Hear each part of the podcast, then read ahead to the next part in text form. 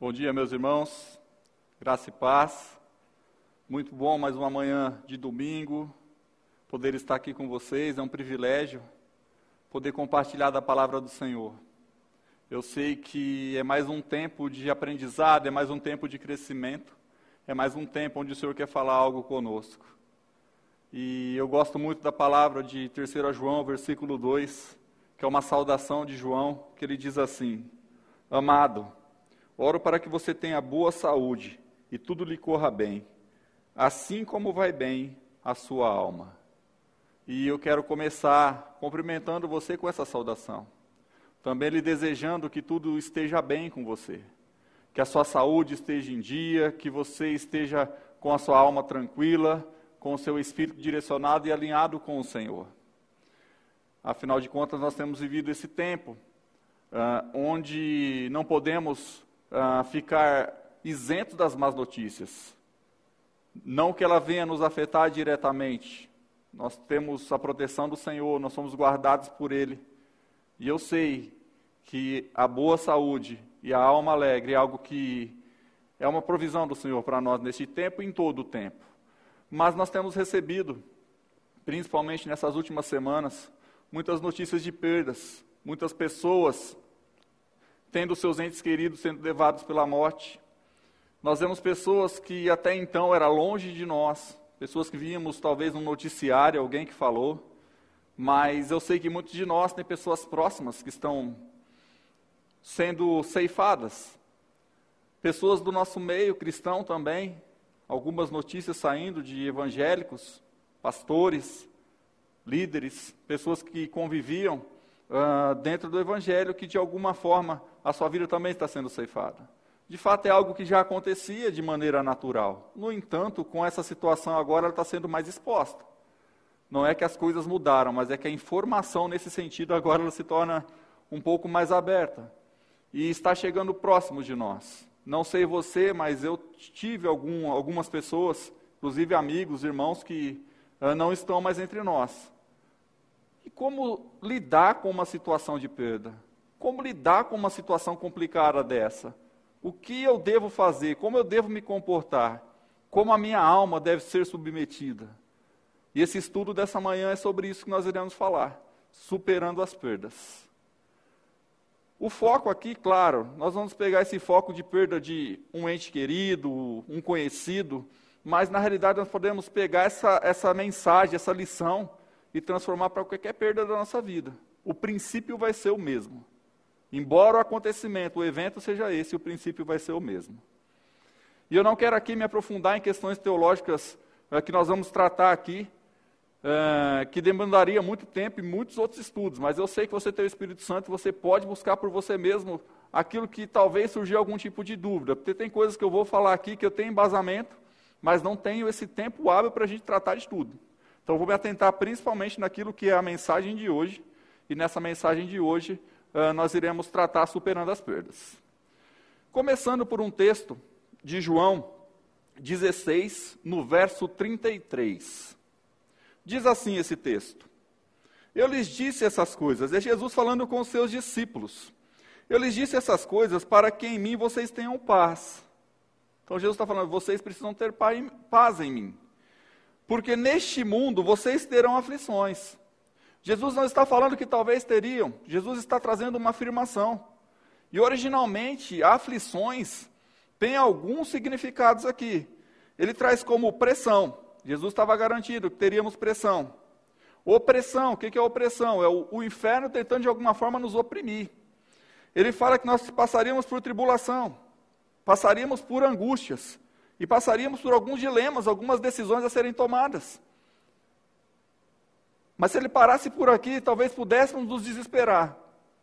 E agora o que fazer? Para onde correr? Mas Jesus continua. Ele fala assim: contudo, tenham ânimo, eu venci o mundo. E essa palavra ânimo, originalmente também significa tenham muita coragem, porque independente do que aconteça, o mundo já foi vencido por mim. Claro, Jesus está falando para os seus discípulos. Ele estava afirmando que situações como essas viriam, mas no entanto, ele continua orientando, permaneça com ânimo, porque eu já venci o mundo. A morte já foi vencida. O que era pior, que era a separação eterna, já foi vencida quando eu morri naquela cruz e ressuscitei. Continuando aqui, nós temos o texto também de Tiago, no capítulo 1, dos versos 2 a 4, diz assim: Meus irmãos, considerem motivo de grande alegria. Olha, não é pouca alegria, é de grande alegria. O fato de passarem por diversas provações, grande alegria por passarem por diversas provações. Lembra que provação está dentro de aflição, tribulação está dentro de aflição. E ele continua falando aqui: Pois vocês sabem que a prova da sua fé produz perseverança. E a perseverança deve ter ação completa, a fim de que vocês sejam maduros e íntegros, sem lhes faltar coisa alguma. Olha aqui, que coisa que, que o Tiago complementa praticamente o que Jesus falou. Lembra que o bom ânimo é tenha muita coragem?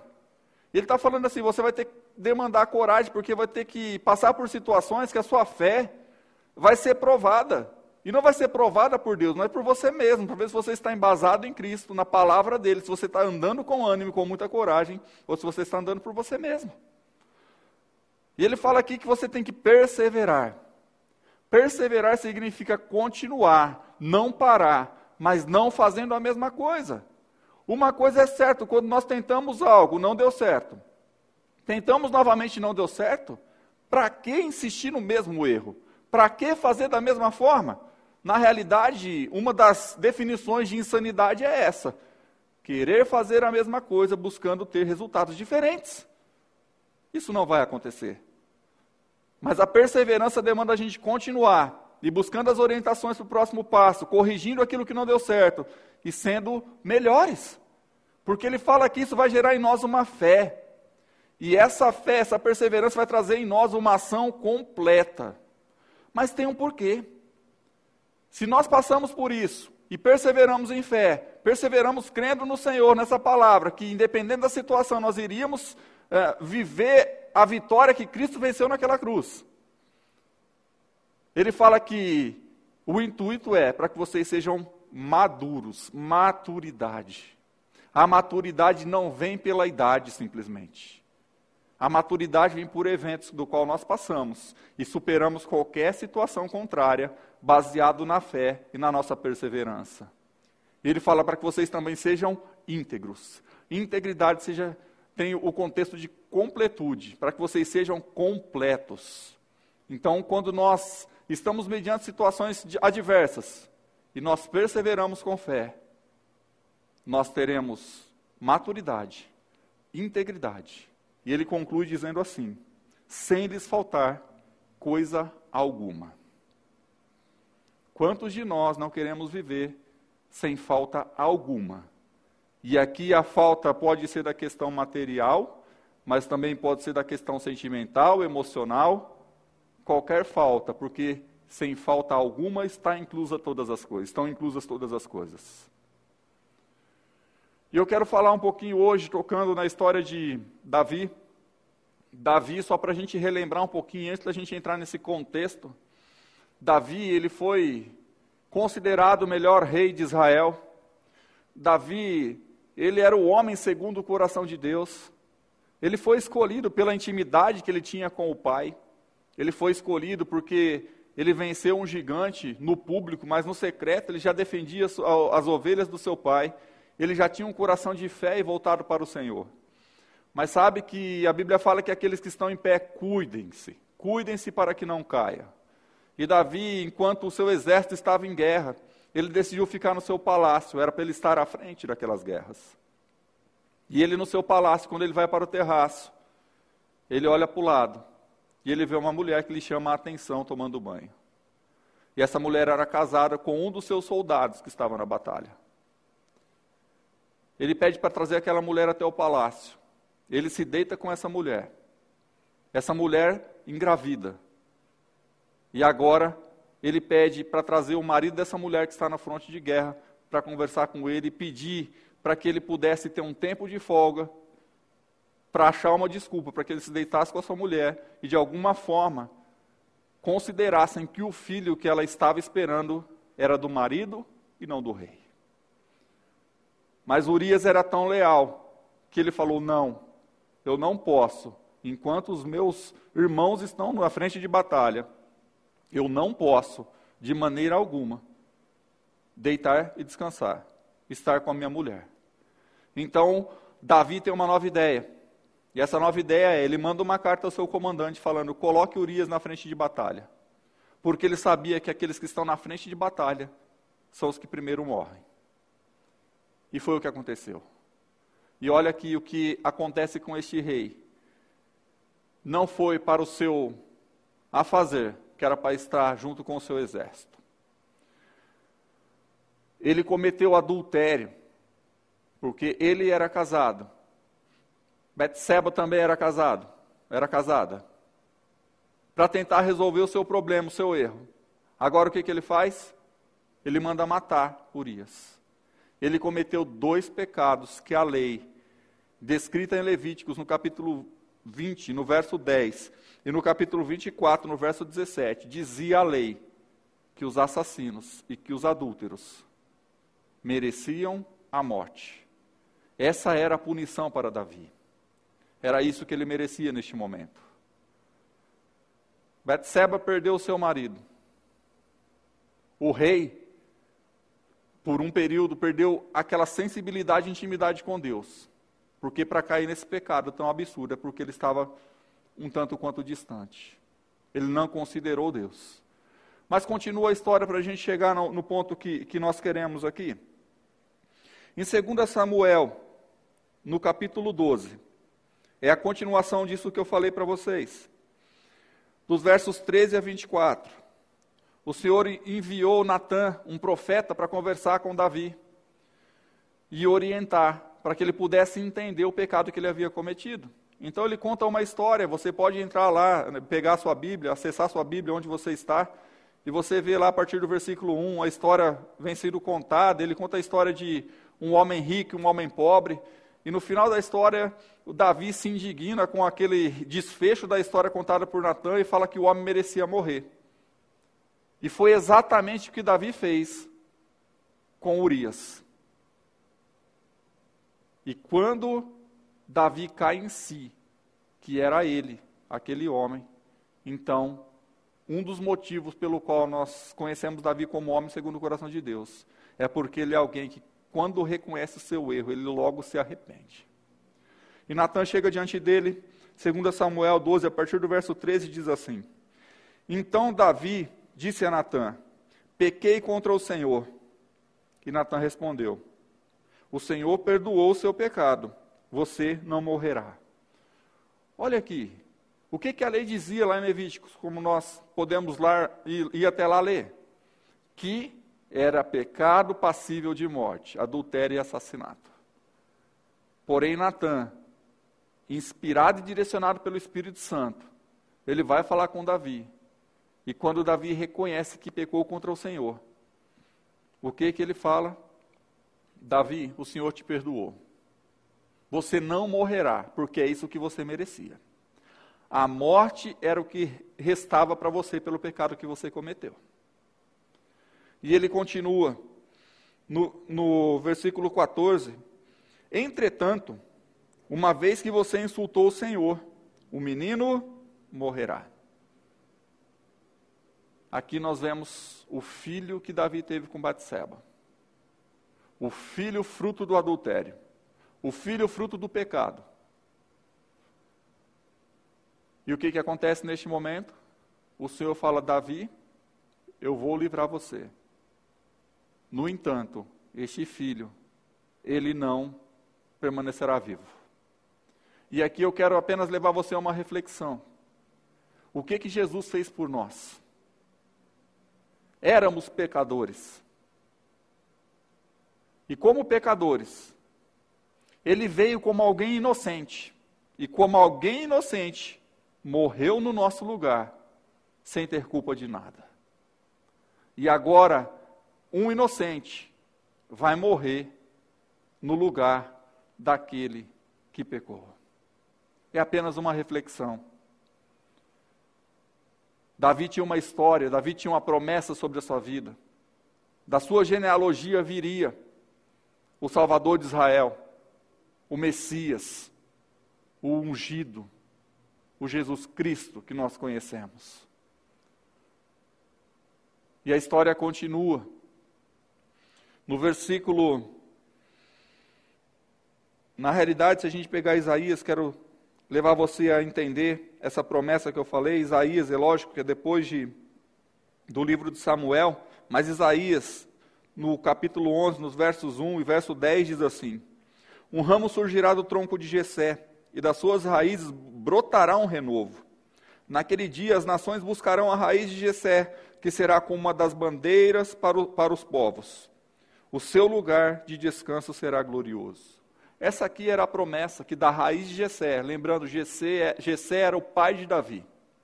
E de Davi iria brotar. Tanto é, se você pegar a genealogia em Mateus no capítulo 1, você vai ver lá que Salomão gerou Roboão, e assim você vai seguindo até chegar em Jesus. Então, Davi gerou Salomão, Salomão gerou Roboão, e você vai seguindo a genealogia. Existia essa promessa, essa promessa não seria, de fato, é, quebrada. E este menino vem como um substituto. E sabe que Jesus também nos substituiu naquela cruz? Quando ele falou: Olha, eu já venci o mundo. Ele estava falando isso, tem de bom ânimo porque eu já venci o mundo. E ele nos substituiu também como alguém que era assassino, quem que foi, na realidade, liberto para que Jesus fosse crucificado. Em toda a história. Naquela história, naquele contexto, foi Barrabás. E quem que era Barrabás na história toda? Barrabás nos representava antes de Cristo. E olha aqui, em Atos capítulo 3, no verso 14, diz assim: Vocês negaram publicamente o santo e justo e pediram que lhes fosse libertado um assassino. Barrabás era um assassino. Em João 18, no verso 40, diz assim: Eles em re resposta gritaram: não, ele não. Queremos Barrabás. Ora, Barrabás era um bandido. Davi, um adúltero e um assassino. Ele foi substituído por uma criança inocente. Barrabás, um assassino e um ladrão.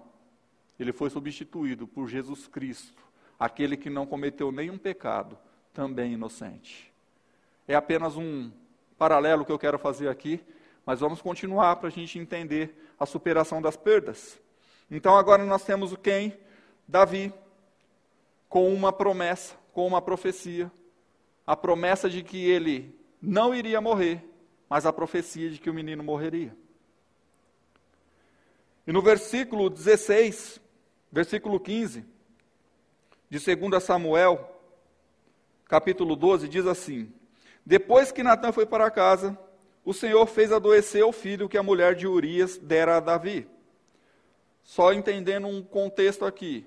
A antiga aliança ela foi escrita sem a revelação plena do Espírito Santo, no sentido das pessoas terem esse conhecimento de que Deus não era mal. Eles não entendiam essa bondade de Deus ainda, afinal de contas era a lei que regia eles. Eles não entendiam o amor. E por isso que as versões falam porque Deus fez adoecer. Na realidade, o que aconteceu foi aquela, aquela permissão, a consequência do pecado que aconteceu. Foi uma consequência do erro. E por que uma criança? É aqui o contexto teológico que eu falei lá no começo que eu não quero entrar. Nós não entendemos alguns tipos de morte. Até hoje não entendemos. Tem algumas pessoas que se vão que nós não conseguimos buscar o porquê, não conseguimos entender, não dá para a gente julgar se essa pessoa foi salva ou não foi salva. Não cabe a nós fazer isso. Na realidade, é o Espírito Santo quem sabe todas as coisas, quem conhece o mais íntimo do coração. Deus não olha como o homem olha, ele não vê o exterior, ele não vê a aparência, ele vê o coração. Foi assim para separar Davi, para se tornar rei, quando Samuel foi até lá. Mas esse contexto nós não vamos entrar, mas no final da história o que acontece é que o menino adoeceu. E no final ele morre. No versículo 15, nós lemos que fala que o Senhor fez adoecer. E no versículo 16, quando Davi tem isso, fala que ele já viu a profecia, ele viu o menino doente. Fala, Davi implorou a Deus em favor da criança. Ele jejuou e entrando em casa passou a noite deitado no chão. Olha a situação agora de um rei. Ele sabia que tinha errado. Ele acabou de se arrepender. E agora ele está ali, prostrado no chão Ele estava jejuando para buscar mais intimidade com o Senhor. Ele estava em oração plena, profunda. Ele não fazia nada a não ser interceder por aquilo que o Senhor poderia fazer por aquela criança. Ele ainda acreditava que Deus poderia reverter aquela profecia, assim como reverteu a sua condenação. Porque a condenação de Davi deveria ser a morte pelo pecado que cometeu. E ele conhecia esse Deus. Mas não foi o que aconteceu. E sabe que pegando um paralelo com a história também, só para a gente pegar aqui, Mussolini, ele foi um ditador italiano. E conta-se a história que, enquanto ele saía da sua casa para ir até o seu palácio, ao seu estado, o local do governo, para reinar, uma criança entrou na frente do carro e essa criança foi atropelada. E a ordem que ele deu é: permaneça. É só uma vida que não vale nada perto de todo o Estado que eu tenho responsabilidade de tomar conta. Davi era o rei, ele deixou o seu reino e ficou prostrado orando por uma única criança, pedindo a intervenção do Senhor para que as coisas pudessem mudar. Essa é a diferença clara dos filhos de Deus e dos filhos do inferno. Os filhos do diabo não têm compaixão. Os filhos do diabo não se importam com as pessoas. Para Mussolini, era apenas mais uma criança que não teve nada o que fazer por ela. Pelo contrário, eles não pararam, seguiram a viagem, deixaram o corpo jogado. E Davi, quando tem uma criança doente, ele está ali amando, buscando no Senhor uma resposta, uma intervenção. No versículo 17, fala que os oficiais do palácio tentaram fazê-lo levantar-se do chão, mas ele não quis e recusou-se até mesmo a comer. Olha, Davi, ele tinha vários conselheiros, pessoas muito próximas dele. E essas pessoas estavam ali de alguma forma tentando ajudá-lo, consolá-lo. Sabia do seu erro, mas sabia que era um rei, que era segundo o coração de Deus, que as suas atitudes, de fato, ah, não o levava à condenação. Mas ele falou: Eu não quero. Inclusive, eu não quero comer. Por isso que fala que ele ficou prostrado, em jejum e em oração. Ele era rei. Mas o seu reinado não tinha mais importância do que uma única vida. Davi já tinha outros filhos. Davi já tinha outros casamentos que na época era permitido. Mas por uma única criança. Ele se prostra e ele fica ali o tempo que for necessário, intercedendo por ela. O versículo 18 diz assim: Sete dias depois, olha, sete dias depois, a criança morreu. Os conselheiros de Davi estavam com medo de dizer-lhe que a criança estava morta e comentavam: Enquanto a criança ainda estava viva, falamos com ele e ele não quis escutar-nos. Como vamos dizer-lhes que a criança morreu? Ele poderá cometer alguma loucura. Olha os seus conselheiros, conhecendo o rei.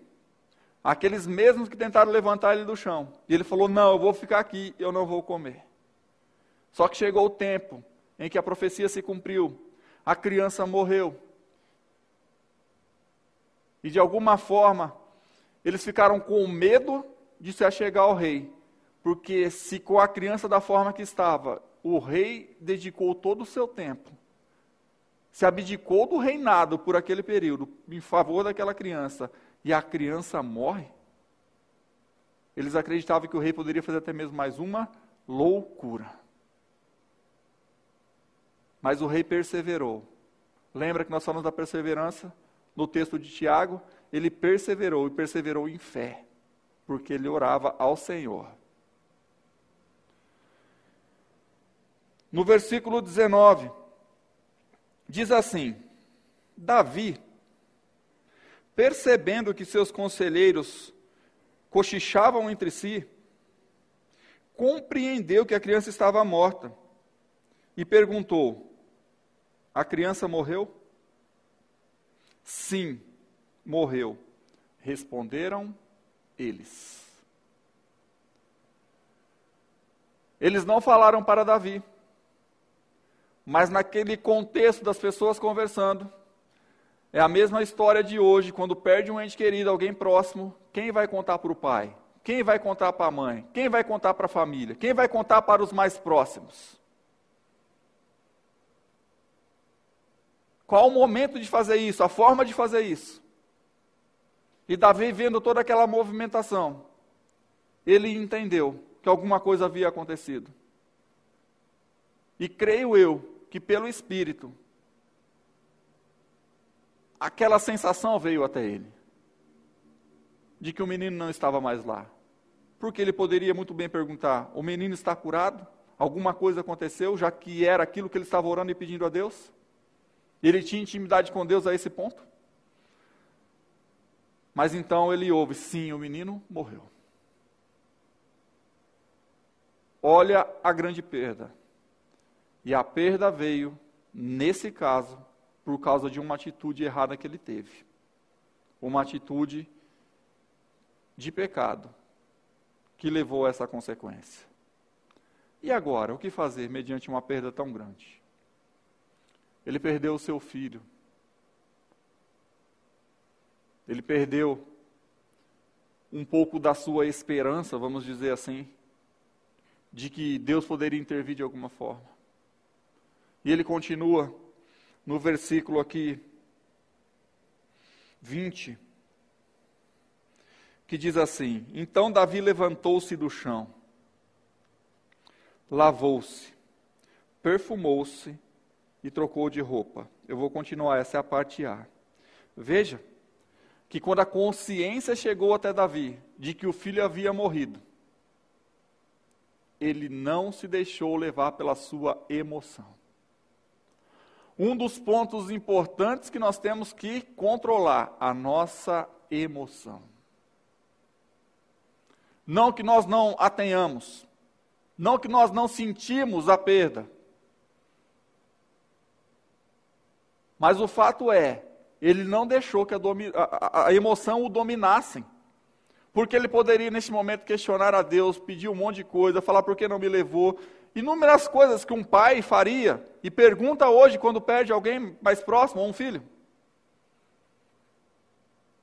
Mas Davi, consciente de que o menino havia morrido, agora ele se levanta, fala que ele lavou-se, perfumou-se, trocou de roupa e depois entrou no santuário do Senhor e o adorou. Olha a grande diferença de quem está sendo direcionado pelo Senhor. Que entendia que aquele não era o fim, que a morte era apenas uma passagem para aquela criança. E ele fala assim, então, já que foi, eu não tenho mais nada para fazer, tudo o que eu tinha para fazer eu tentei, mas não deu resultado. Então eu vou me lavar eu vou me perfumar. Afinal de contas, ele ficou sete dias prostrado, orando e em jejum. E agora então ele se prepara e fala que ele vai adorar ao Senhor. Porque ele sabia que o que ele poderia fazer, ele fez. E ele sabia que Deus não havia o abandonado. Ele sabia que Deus tinha promessas maiores e melhores. Ele sabia que aquela perda não era o fim da sua vida, não era o fim da sua jornada, não era o fim da sua missão. Porque se ele permaneceu vivo é porque Deus tinha um propósito na vida dele. E sabe, aqueles que se foram, resta saudade para nós. Mas a nossa missão continua, porque se não fomos nós quem ainda fomos para o Senhor, ainda temos algo a fazer aqui nessa terra, que não é apenas ficar sentado, chorando, lamentando as perdas, mas o Senhor tem para nós algo muito maravilhoso. Enquanto estamos vivos, nós continuamos louvando e adorando ao Senhor. A Bíblia fala em Salmos que todo ser que respira louve ao Senhor. E Davi sabia disso, então ele foi louvar, ele foi adorar ao Senhor, mesmo sabendo que tinha um filho para enterrar, mesmo sabendo que tinha uma perda tão grande, que emocionalmente poderia ser insuperável. Mas Davi não, ele conhecia o Deus que ele servia, assim como você conhece o Deus que você serve. Assim como você sabe que não existe um limite, não existe um fim, não existe morte para os filhos de Deus. Pode ser física, sim, mas nunca espiritual e eterna para os filhos de Deus. E isso talvez é o que consolou o coração de Davi, porque ele sabia exatamente que não acabaria por ali. E para você também não acaba. Para os entes queridos se foram também, talvez não acaba. Lógico, nós estamos falando de filhos do Senhor. A vida que nós vivemos é que determina para onde nós iremos. E cada um tem o direito de fazer a sua própria escolha. Deus não faz de nós robôs, marionetes. Ele não faz de nós alguém que é direcionado para fazer somente aquilo que ele pede para fazer. Nós temos uma liberdade de escolha. E essas escolhas determinam para onde nós iremos. O fato é, quando alguém se vai, não é ver o que ele fez ou não fez, é ver o que você fez por essa pessoa. Você deu o seu melhor, você falou do Evangelho, você amou, você foi até o fim intercedendo, jejuando, buscando intimidade com o Senhor para falar palavras inspiradas para essa pessoa. É isso que vai mudar em relação a você. Em relação à pessoa, não mais. E talvez o que muitas pessoas sentem quando perde alguém muito próximo, na realidade é uma dor misturada com remorso. Porque quando param para pensar, falam, eu poderia ter feito mais para que essa pessoa não fosse. Eu poderia ter amado mais, me doado mais, orado mais. E é esse fato que talvez traz muita condenação para muitas pessoas que conhecem o Evangelho e não têm compartilhado com os seus familiares ou com os seus amigos mais próximos. Mas veja, Davi tinha consciência de que uma criança não iria para o inferno. Então ele vai agora adorar ao Senhor, ele vai até o templo, ele vai até o santuário. E pelo que dá a entender aqui dentro do contexto, fala que ele não foi enterrar o seu filho primeiro. Ele foi primeiro reestabelecer aquela adoração junto ao Pai, porque até então ele só estava intercedendo e pedindo ao Senhor. E agora ele vai agradecer ao Senhor e adorar ao Senhor. Adoração é gratidão pelo que Deus é, não pelo que Deus faz. E ele reconhecia a Deus como seu Deus. Por isso que Davi era um homem segundo o coração de Deus. Continuando aqui, fala que e voltando para o palácio, no versículo 20 ainda, na terceira parte, e voltando ao palácio, pediu que lhe preparasse uma refeição e comeu. Olha que interessante. A prioridade das coisas. Primeiro, ele se doou, entregou ao máximo em prol de alguém. Ele não conseguiu a sua resposta da maneira que esperava. Segundo, quando ele tem consciência de que ele não poderia fazer mais nada. Ele adora ao Senhor reconhecendo quem Deus é. Terceiro, ele vai cuidar de si mesmo. Ele lavou, tomou banho, se trocou antes, mas em reverência a Deus, porque quando ele foi até Deus não poderia estar de qualquer forma. E agora então ele vem. E de agora então volta ao seu palácio e ele vai comer alguma coisa. Afinal de contas, sete dias ele passou em jejum intercedendo por uma criança. E é isso que ele tinha dentro dele. O que eu pude fazer, eu fiz. No versículo 21, diz assim: Seus conselheiros lhe perguntaram: Por que ages assim? Enquanto a criança estava viva, jejuaste e choraste. Mas agora que a criança está morta, te levantas e comes? Porque existia um padrão. E talvez seja o mesmo padrão que exista hoje. O padrão da lamentação, o padrão do luto, o padrão do sofrimento. O padrão naquele tempo era o mesmo. Por isso que eles ficaram indignados. Como assim? Enquanto a criança estava viva, você se lançou, chorou, não se levantou? Mas agora que a criança morreu, que era o tempo de você chorar, se vestir de mano de saco, se lamentar, você se levanta, adora, se troca e vem se alimentar? Porque o padrão é diferente. Não que nós não venhamos a sentir aquela tristeza inicial da perda, mas não é um adeus, é um até logo.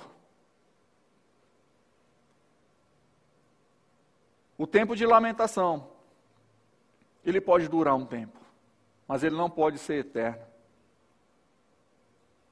O tempo de luto,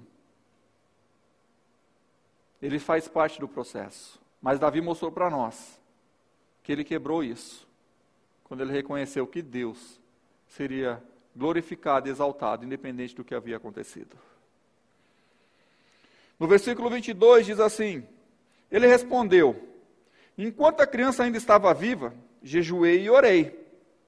Eu pensava: Quem sabe, talvez o Senhor tenha misericórdia de mim e deixe a criança viver. Quem sabe o Senhor tenha misericórdia, não da criança, ele falou, mas de mim, porque quem vai sofrer essa perda sou eu. Era essa a esperança, porque ele conhecia um Deus que revertia situações. Ele conhecia um Deus que respondia orações. Ele conhecia um Deus que acrescentava anos à vida de pessoas quando alguém intercedia com verdade, com convicção. Ele conhecia esse Deus. Então, tudo que ele poderia fazer naquele tempo, ele fez. Por isso, não teve nenhum tipo de condenação, mesmo depois dessa perda. No versículo 23 diz assim: Mas agora que ele morreu, por que deveria jejuar? Poderia eu trazê-la de volta à vida? E aqui, ele está fazendo essa pergunta, que é a pergunta da consciência. E o próximo passo é o mais importante de todos aqueles que estão em Cristo ter o entendimento. Ele fala assim: Eu irei até ela, mas ela não voltará para mim. Tudo que eu pude fazer, eu fiz. Não consegui o resultado. Mas no final da história, eu ainda irei até ela. Porque ele sabia exatamente que existia um futuro eterno para aqueles que morriam em Cristo. Embora não tivesse Cristo naquele tempo, mas aqueles que morriam em Deus, aqueles que morriam na fé, ele sabia que não parava por ali, porque ele tinha o Espírito Santo dentro dele que trazia essas convicções. Ele não tinha nova aliança escrita ainda, mas ele sabia exatamente que um dia ele ainda encontraria com o seu filho que foi morto. Fala, ela não pode vir até mim mais, mas não é o fim eu irei até ela. E essa é a grande esperança que nós temos. Daqueles que se foram, que nós o encontremos no céu, que nós o encontremos na eternidade, vivendo a alegria e as promessas do Senhor para nós e para eles. Talvez o grande ponto seja: será que essa pessoa foi? Mais uma vez, não cabe a nós julgar para onde as pessoas foram. Cabe a nós fazer a nossa parte, interceder, orar e falar dessa palavra. E preservar para que nós mesmos não sejamos pegos de surpresa, mas que tenhamos a convicção que também iremos viver essa eternidade ao lado do Pai. E Davi sabia: a criança não vem, mas eu vou até ela. Vai chegar um tempo que eu também morrerei. E quando eu morrer, eu sei que eu tenho um lugar em Deus. Essa é a convicção. As perdas não são a Deus, mas é um até logo. Por mais que a saudade fique, não deve ficar o sentimento de sofrimento. Porque se você está aqui mais uma vez, você tem um propósito para continuar vivo ainda nesta terra. Permaneça firme e fiel com o Senhor. Em 1 Tessalonicenses, no capítulo 4, a partir do verso 13, diz assim: Irmãos, não queremos que vocês sejam ignorantes quanto aos que dormem. Esses que dormem são aqueles que já morreram, aqueles que estão no Senhor. Porque nesse tempo eles falam os que dormiam, porque Jesus Cristo não havia voltado ainda, eles não tinham convicção de que já existe um paraíso, que Jesus já resgatou a chave do inferno e levou o inferno embora. O inferno, na realidade, está reservado só para os demônios, uh, o, o Satanás e aqueles que o seguem. Mas ele não tinha essa convicção porque não tinha essa revelação. Mas ele fala aqueles que que na realidade os que dormem, vamos dizer assim. Uh, mas aqui ele está falando de Tessalonicenses, que é na nova aliança. A nova aliança ele está falando de pessoas que estão no Senhor, aqueles que já estão mortos, para que não se entristeçam como os outros que não têm esperança. Olha aqui a esperança. Davi tinha essa esperança. E quem se entristece ao ponto de sofrer? Aqueles que não têm esperança de que vai encontrar novamente. Mas ele está falando assim: olha, para que vocês ficarem tranquilos, não sejam ignorantes, porque não se entristeça com os que não têm esperança. Se nós cremos que Jesus morreu e ressurgiu, cremos também que Deus trará, mediante Jesus e juntamente com ele, aqueles que neles dormiram. Então, Jesus trará, é uma promessa. Versículos 15: Dizemos a vocês, pela palavra do Senhor, que nós, os que estivermos vivos, os que ficarmos até a vinda do Senhor, certamente não precederemos os que dormem. Pois, dada a ordem, com a voz do arcanjo e o ressoar da trombeta de Deus, o próprio Senhor descerá do céu, e os mortos em Cristo ressuscitarão primeiro. Depois disso, os que estivermos vivos seremos arrebatados, juntamente com eles nas nuvens, com o um encontro com o Senhor nos ares. E assim estaremos com o Senhor para sempre. Consolem-se uns aos outros com estas palavras. Promessa de Tessalonicenses: se os que estão no Senhor forem para Ele, nesse tempo chamado vida que nós temos agora, antes da vinda de Cristo, pode ficar tranquilo, que os seus corpos serão ressuscitados primeiro. Porque existem aqueles que não experimentarão nem mesmo a morte. E no abrir e fechar de olhos, o Senhor voltará. Essa é uma promessa do Senhor para nós. Mas ele fala que é somente aqueles que creram, aqueles que confessaram o Senhor. Fala que Deus trará esses num abrir e fechar de olhos. Não existe desespero para os filhos de Deus. E se uma perda vier, é apenas se posicionar crendo que existe uma promessa de um encontro que não vai ser apenas por um curto período, mas vai ser por toda uma eternidade com aqueles que nós amamos, com aqueles que nós alcançamos para Cristo, com aqueles que nós dizemos a respeito do amor, com aqueles que nós oramos, com aqueles que verdadeiramente se entregaram e se tornaram os nossos filhos espirituais. Como é maravilhoso entender que o nosso futuro está garantido no Senhor e muito bem garantido, porque Ele nos ama e nada vai ficar de fora. O mesmo Davi escreveu o Salmos 23, que é bastante conhecido, e eu quero ler os versículos 5 e 6, que diz assim: ah, Preparas uma mesa para mim à vista dos meus inimigos, tu me honras ungido a minha cabeça com óleo, e fazendo transbordar o meu cálice. Sei que a bondade e a fidelidade me acompanharão todos os dias da minha vida, e voltarei à casa do Senhor enquanto eu viver. Essa é a convicção de Davi a bondade, a fidelidade, o amor do Senhor estaria com ele em todos os dias da sua vida. em todo o tempo ele voltaria à casa do Senhor, independente de circunstância, porque ele sabia o Deus que ele servia. E para concluir aqui toda essa história, no versículo 24 diz assim: Depois Davi consolou sua mulher, Batisseba, deitou-se com ela, e ela teve um menino, que Davi deu o nome de Salomão, e o Senhor o amou. Não foi o filho com Batseba, quem continuou a história de Davi. Mas o Senhor, na sua infinita bondade e misericórdia, no seu infinito amor, trouxe um outro filho com a mesma mulher, Batseba, chamado Salomão, e Salomão foi aquele que continuou a trajetória do seu pai, de uma maneira diferente da maneira de reinar, mas foi ele quem construiu o templo do Senhor, foi ele quem trouxe a arca da aliança para aquele templo e trouxe ali o povo para essa adoração verdadeira no início do seu ministério, no início do seu reinado.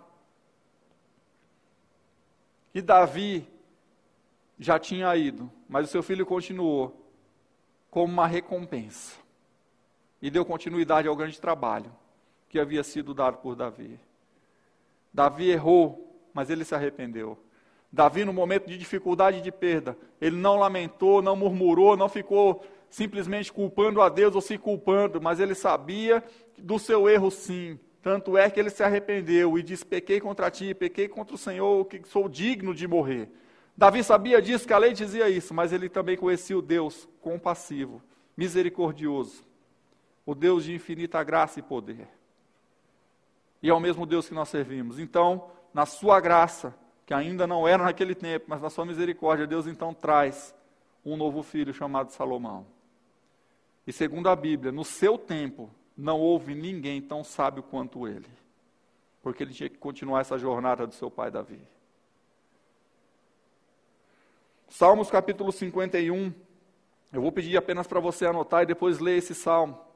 Esse salmo foi escrito por Davi, depois que ele tem esse encontro com Natan. E Natan então traz a revelação desse pecado que era ele, aquele homem, que havia cometido tal pecado. E para finalizar, abra sua Bíblia em 1 Coríntios, no capítulo 15.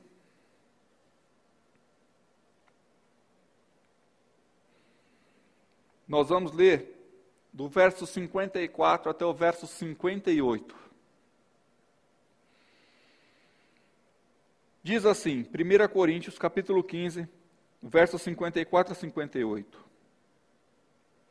Quando, porém, o que é corruptível se revestir de incorruptibilidade, e o que é mortal de imortalidade, então se cumprirá a palavra que está escrita: A morte foi destruída pela vitória. Onde está a morte, a sua vitória? Onde está a morte, o seu aguilhão? O aguilhão da morte é o pecado, e a força do pecado é a lei. Mas, graças a Deus, que nos dá a vitória por meio do nosso Senhor Jesus Cristo. Portanto, meus amados irmãos, mantenham-se firmes e que nada os abale.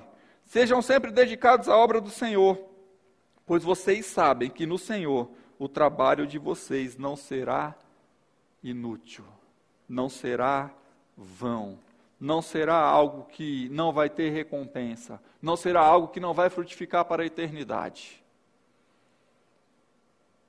O corpo corruptível, que é a última morte a ser vencida, que é a morte física, ele vai se revestir de incorruptibilidade. Nunca mais o homem irá pecar como foi lá no início, porque ele não será mais corruptível. Cristo conquistou isso. O corpo que perece com o tempo, o corpo que adoece, o corpo que envelhece, ele vai se revestir de imortalidade. E ele fala para nós permanecermos fiéis e que nada nos abale, que nada tire a nossa fé, que nada nos faça questionar Deus, que nada nos faça ir contra a própria palavra de Deus, que nada nos leve a blasfemar contra o Espírito Santo de Deus, que nada nos leve a abandonar a nossa fé. E eu sei que uma das piores perdas é o ente querido, ou algum conhecido muito próximo. E muitas pessoas têm questionado, mas onde está Deus? Deus continua no seu alto e sublime trono, reinando os seus filhos, os filhos do seu reino. Ele não mudou, o seu amor ainda é o mesmo. Mas, mais uma vez, tem questões que nós não conseguimos interpretar o porquê. E não cabe a nós. Por que essa pessoa, por que neste tempo? Não cabe a nós fazer isso. Mas enquanto aqui estivermos, viveremos gratos ao Senhor, adorando, honrando, louvando, bendizendo, trabalhando. E a situação, por pior que seja, não irá nos abalar ao ponto de nos fazer cair e assim superaremos todas as situações contrárias, tudo aquilo que vier contra. Eu quero orar com você neste momento. Onde você está, não sei como está o seu sentimento, mas a minha oração é de 3 João, versículo 2. Que você possa estar em boa saúde, vivendo em prosperidade, e que a sua alma esteja tranquila e que o seu espírito esteja alinhado e conectado com o espírito do Senhor. Mas se por algum motivo algo está te incomodando, eu quero chamá-lo ou chamá-la a se prostrar aos pés do Senhor e declarar do seu amor e buscar dele, até que venha a consciência que o alívio venha diante de você e que venha com uma resposta positiva, com uma resposta do sim do Senhor, que você possa ser grato e amá-lo. Onde você está, feche os seus olhos, abaixe sua cabeça e fale com Deus. O que essa palavra falou ao seu coração? O que essa mensagem te leva a tomar de decisão? O que você fará com ela? Não andeis ansiosos por coisa alguma. Como eu disse no começo, estamos no contexto de perda de alguém querido. Mas a Bíblia fala para não andar ansioso com coisa alguma, quanto ao que comer, beber, vestir. Talvez a sua perda seja material. Não anda ansioso com isso. Antes, em súplicas e ação de graça, entregue ao Senhor, que já prometeu que nós teríamos uma vida plena e nada nos faltaria. Busque em primeiro lugar o seu reino e a sua justiça. Ame ao Senhor de todo o coração e confie que mesmo que você morra, você não morrerá. Pai, em nome de Jesus, nós te exaltamos porque essa manhã o Senhor falou conosco. A Sua palavra encontrou seu abrigo no nosso coração. E eu sei que cada um de nós sofremos perdas, mas as perdas são tão pequenas se comparado a tantos ganhos, a tanto crescimento, a tanto avanço, a tanta intimidade e revelação que encontramos no Senhor. Que venhamos a maximizar, Senhor, aquilo que o Senhor tem dado para nós. E as pequenas coisas que vêm para nos abalar, as pequenas aflições, não sejam suficientemente fortes para nos fazer abater. Mas que em nome de Jesus, venhamos a continuar na caminhada, sendo fortalecidos e tendo a convicção que o trabalho no Senhor nunca será em vão, nunca será inútil. E que enquanto aqui estivermos, independente do que aconteça, continuaremos honrando e glorificando ao Teu nome em nome de Jesus. Amém, meus irmãos? Tenham um ótimo domingo. Nos encontramos mais à noite no nosso culto de celebração de ceia. Fiquem na paz. Amo a vida de vocês. Em breve nos encontraremos pessoalmente.